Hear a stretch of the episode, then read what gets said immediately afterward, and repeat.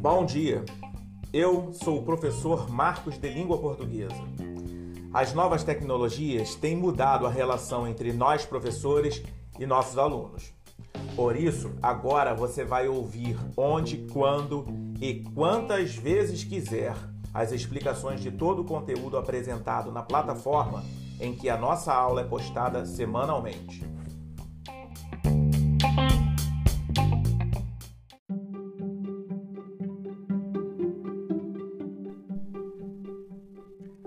O ensino da língua portuguesa, de acordo com os parâmetros curriculares nacionais, os PCNs, deve estar voltado para a função social da língua.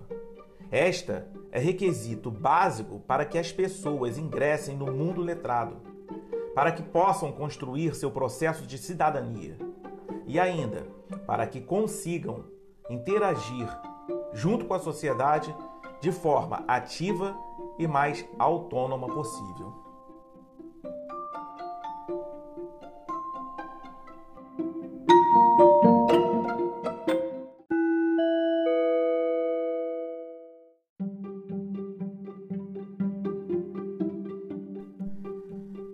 Nesse aspecto, para serem considerados competentes em língua portuguesa, os alunos precisam dominar habilidades que os capacitem a viver em sociedade, atuando de maneira adequada e relevante nas mais diversas situações sociais de comunicação. Para isso, os alunos precisam saber interagir verbalmente, isto é, precisam ser capazes de compreender e participar de um diálogo ou de uma conversa, de produzir textos escritos dos diversos gêneros que circulam livremente na nossa sociedade.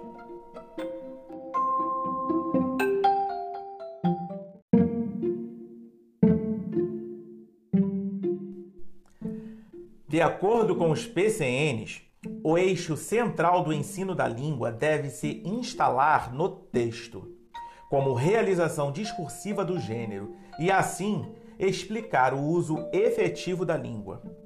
Podemos definir texto como produções verbais, orais ou escritas, estruturadas de forma a perdurarem, a se repetirem, a circularem longe de seu contexto original.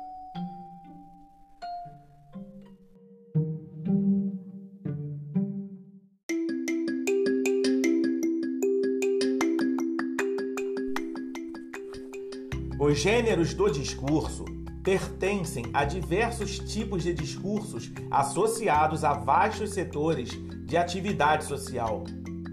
Segundo COR, os falantes ouvintes sabem distinguir o que é adequado ou inadequado em cada uma de suas práticas sociais. Eles sabem diferenciar determinados gêneros textuais, como, por exemplo, anedota, poema, conversas telefônicas, etc.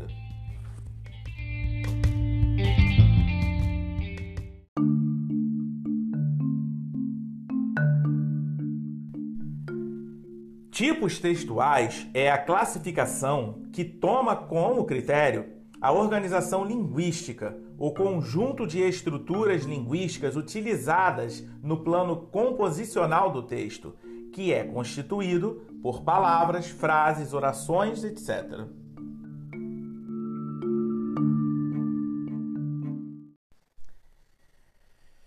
O contraste entre a concepção tradicional e a chamada concepção discursivo-interacionista da língua pode nos ajudar a compreender melhor o processo de aprendizagem da língua portuguesa.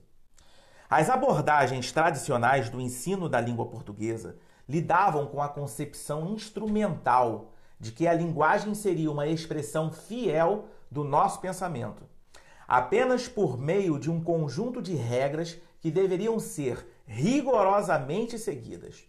Isso fez com que o ensino do idioma materno se tornasse uma prática mecânica, calcada na memorização, listas de coletivos, adjetivos, conjugação de verbos, regras de concordância, pontuação, etc.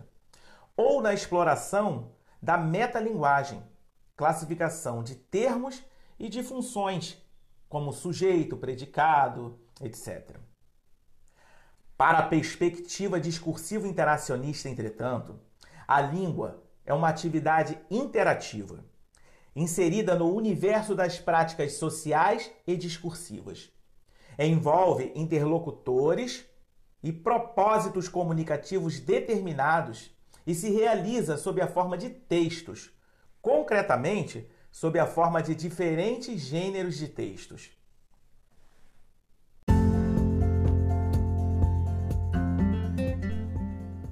A prova do SAEB que você vai fazer está estruturada com foco na leitura. Requer a competência de apreender um texto como construção de conhecimento em diferentes níveis de compreensão, análise e interpretação. O fato de se avaliar apenas a leitura não reduz a importância dessas avaliações tendo em vista que é a leitura a competência fundamental para o desenvolvimento de outras áreas do conhecimento.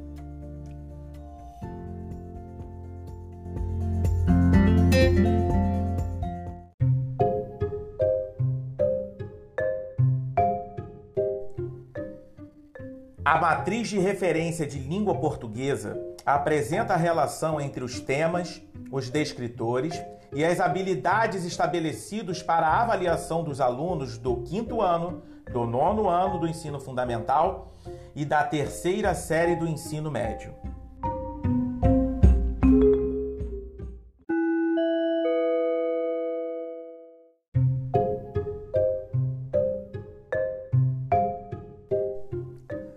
No total, a matriz de referência de língua portuguesa da Prova Brasil e do SAEB é composta por seis tópicos: procedimentos de leitura, implicações do suporte, do gênero e ou do enunciador na compreensão do texto, relação entre textos, coerência e coesão no processamento do texto, relações entre recursos expressivos e efeitos de sentido e variação linguística.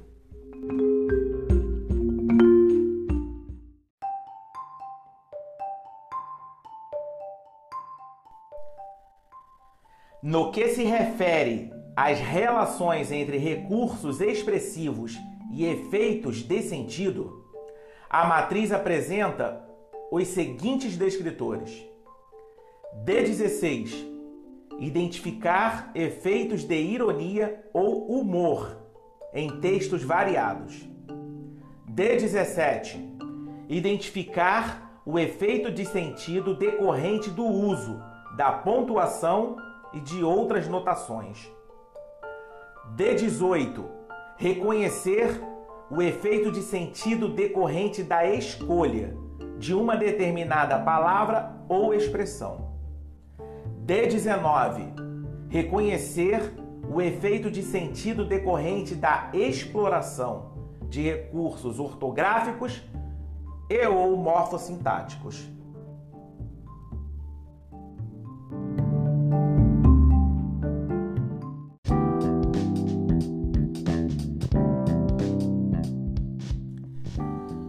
Eu sou o professor Marcos de Língua Portuguesa.